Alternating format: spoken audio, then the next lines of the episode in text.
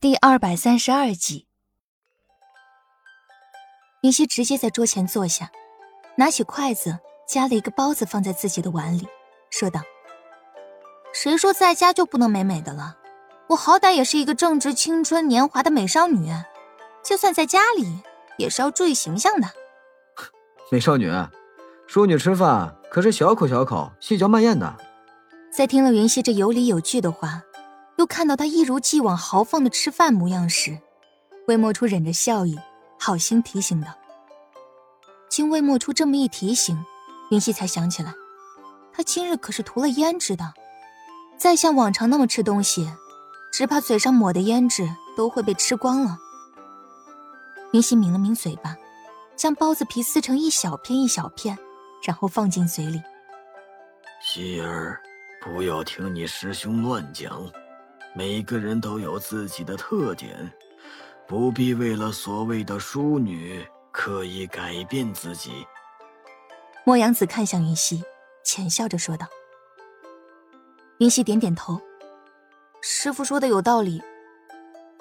原以为云溪听了师傅的话，就不再装作淑女模样，但是他接下来的话，却依旧让他们师徒二人无奈。但是师傅，这胭脂都是买的，都是钱啊！我要是刚涂了就吃了，这不是浪费钱吗？一天十二个时辰，我抹了半个时辰都不到就没了，这样太败家了，不是吗？勤俭节约是美德，我要好好发扬光大啊！云溪振振有词的说着。魏莫初扬了扬眉，云溪这话说的，抹胭脂和勤俭节约，好像没有什么必然的逻辑关系吧？他与师傅对视了一眼。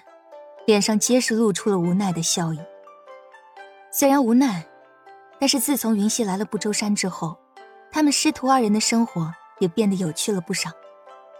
所以，相对于之前习武练功这样近乎一成不变的生活，如今这样时常有笑声的日子，倒也甚是不错。昨天不是从叶城买了不少点心回来吗？我热了些，你也尝尝。魏墨初指了指放在桌上的点心，说道。青花瓷的碗碟上放了四种不一样的点心，大小也刚好，一口一个，不用沾到嘴边。云溪给魏莫初递去一个赞赏的眼神，说道：“师兄，你懂我哦。”难得懂你。魏莫初配合着说道：“今日也是巧了，选的点心都是外形偏小的，不过也正好合了云溪的心意。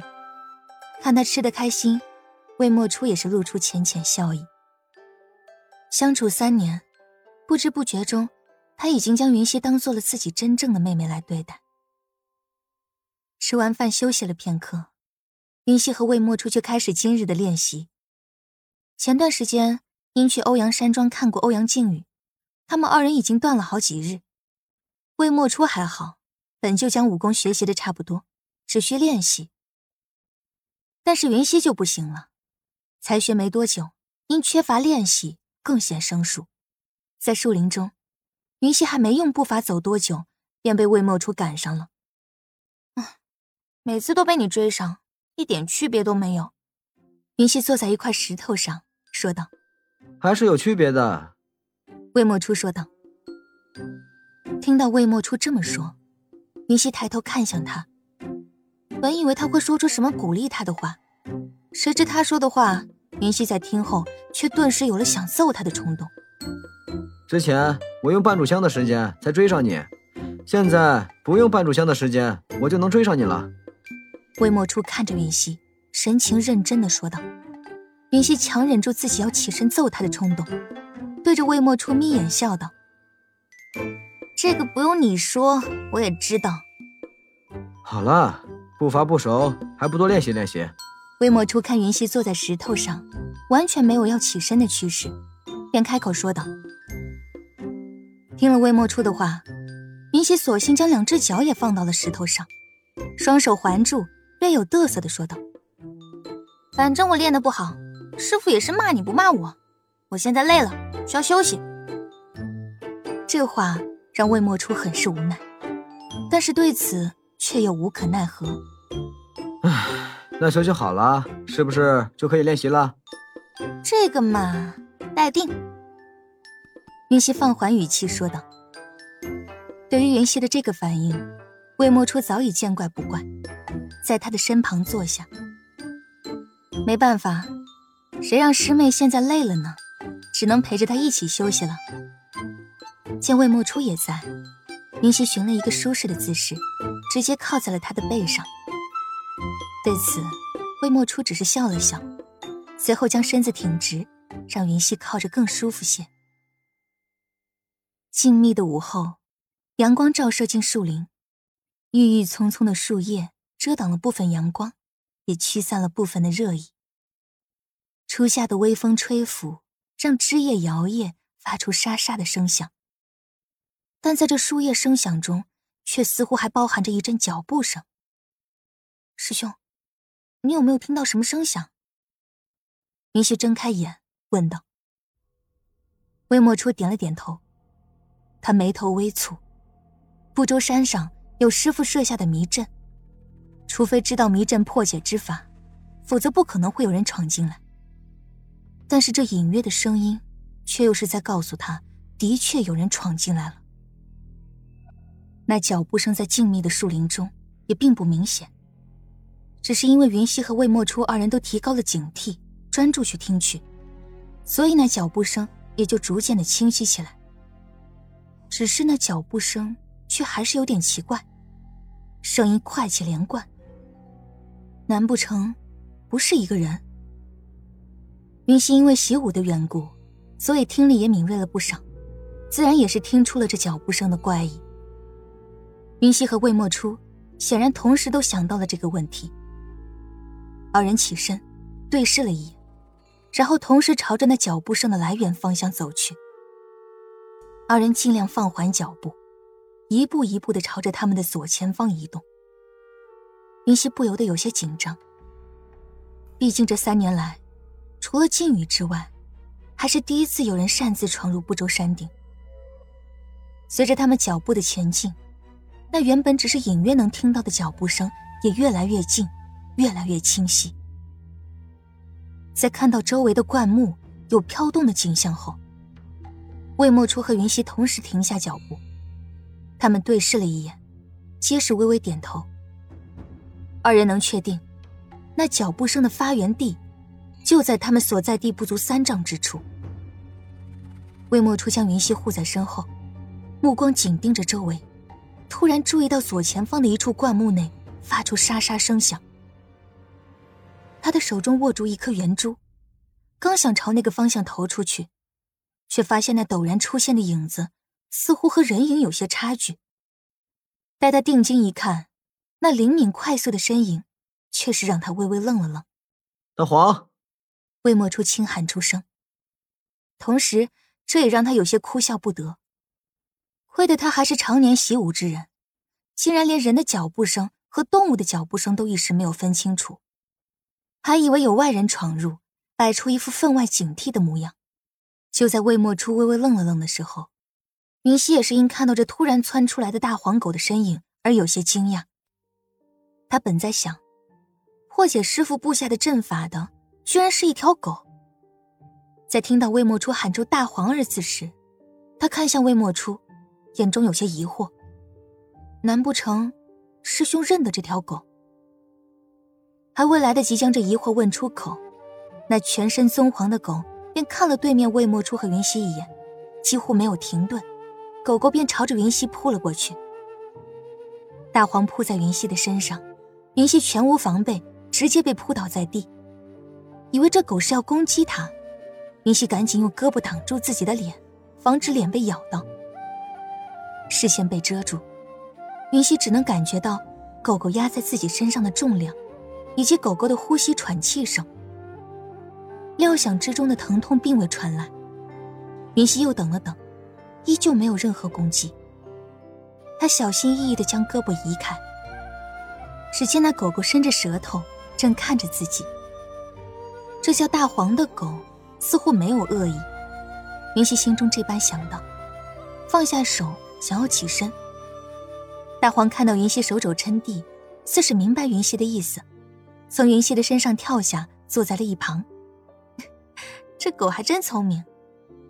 云溪起身，夸赞道：“这是铃木犬，自然聪明。”魏墨初说道：“铃木犬，这种品种的犬类，云溪并没有听过。不过看它如此聪明可爱的模样，云溪倒也喜欢。”云溪起身之后，大黄就绕在云溪的脚边，一边转，一时还时不时的叫唤两声。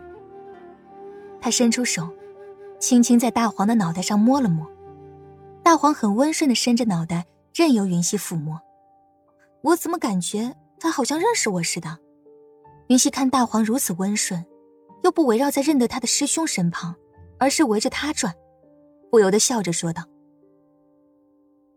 魏莫初笑了笑，看着云溪，在心中默默说道：“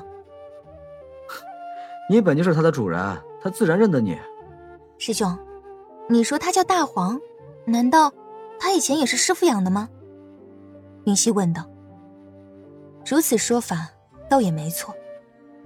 魏莫初点点头，说道：“大黄出身不周山，但幼时贪玩，跑出了不周山，之后就没有再回来过。如今过了四年，倒是回来了。”四年。云溪听后有着微微惊讶。他来这里也不过三年的时间。这大黄在他来这里的前一年就走丢了，这么长时间，竟然还能记得回来的路，记忆力果然远超寻常犬类。他蹲下身，又摸了摸大黄的脑袋。既然现在回来了，那就带他回家吧。云溪蹲下来才发现，大黄的肚子上有一道伤口，伤口周围的血迹四散。看来是被那些极地而生的枝草划散开来。虽然伤口已经结疤，但是那条长长的疤痕，还是让云溪眉头紧皱。师兄，大黄受伤了。云溪看向魏莫初，说道。魏莫初也是蹲下，魏莫初也是蹲下身来，一看，在大黄的腹部，还真有一道不浅的伤口。先把大黄带回去。魏莫初说道。云溪点了点头。虽然刚才大黄奔跑的速度很快，表现也很活泼，但是毕竟受了伤。云溪想了想，还是伸手将大黄抱起，尽量不碰到他的伤口，然后跟在魏莫初的身后，一起返回桃花坞。师傅，师傅！云溪刚走进桃花坞，就冲进了屋子。莫阳子此刻正在屋内品茶。看到云溪怀中抱着一只狗，急匆匆的跑进来，便问道：“希儿，怎么了？”大黄受伤了。云溪跑至莫阳子身旁，将怀中的大黄递给莫阳子看。听到云溪的话后，莫阳子有些诧异的看了魏莫初一眼，见魏莫初朝他点了点头，他才掩去眼中疑惑，将目光放在了大黄的腹部。腹部上确实有一道伤痕，伤口不粗，但是绝对不浅。莫阳子伸手在大黄的腹部摸了摸，说道：“伤口已经自动愈合了，只是内腹应该还有些淤积的血块，待会儿拿些去血化瘀的草药熬成汁，夹在大黄的饭中就好了。”在现代，总有一些心理变态的人。殴打狗狗，除了外表之外，身体更是被折磨的可怜。而在这古代，又有内功心法、武功秘籍什么的，云溪担心大黄的身体器官也受到了影响。如今听到师傅说大黄的伤无大碍，云溪才松了口气。云溪、魏莫初和莫阳子三人已经吃过午饭了，但是云溪熬了药。狗的味觉和嗅觉又十分敏锐，担心大黄不愿意喝药，就又熬了些粥，加了些肉末进去，最后才将药倒入，将碗端到大黄的嘴边，看他闻了闻之后，就乖乖的吃下了一整碗肉粥，脸上这才有了笑意。他伸手摸着大黄，看大黄甚是温顺的趴在他的身边，总觉得这大黄，也和初次见到欧阳靖宇。和高长恭一样，有种莫名的熟悉感。有了云溪的照顾，大黄的身体恢复的很快，才过了三天，大黄腹部的伤痕就已经慢慢消失了，只剩下一条粉色的疤痕印子，浅浅的，不细看都看不出来。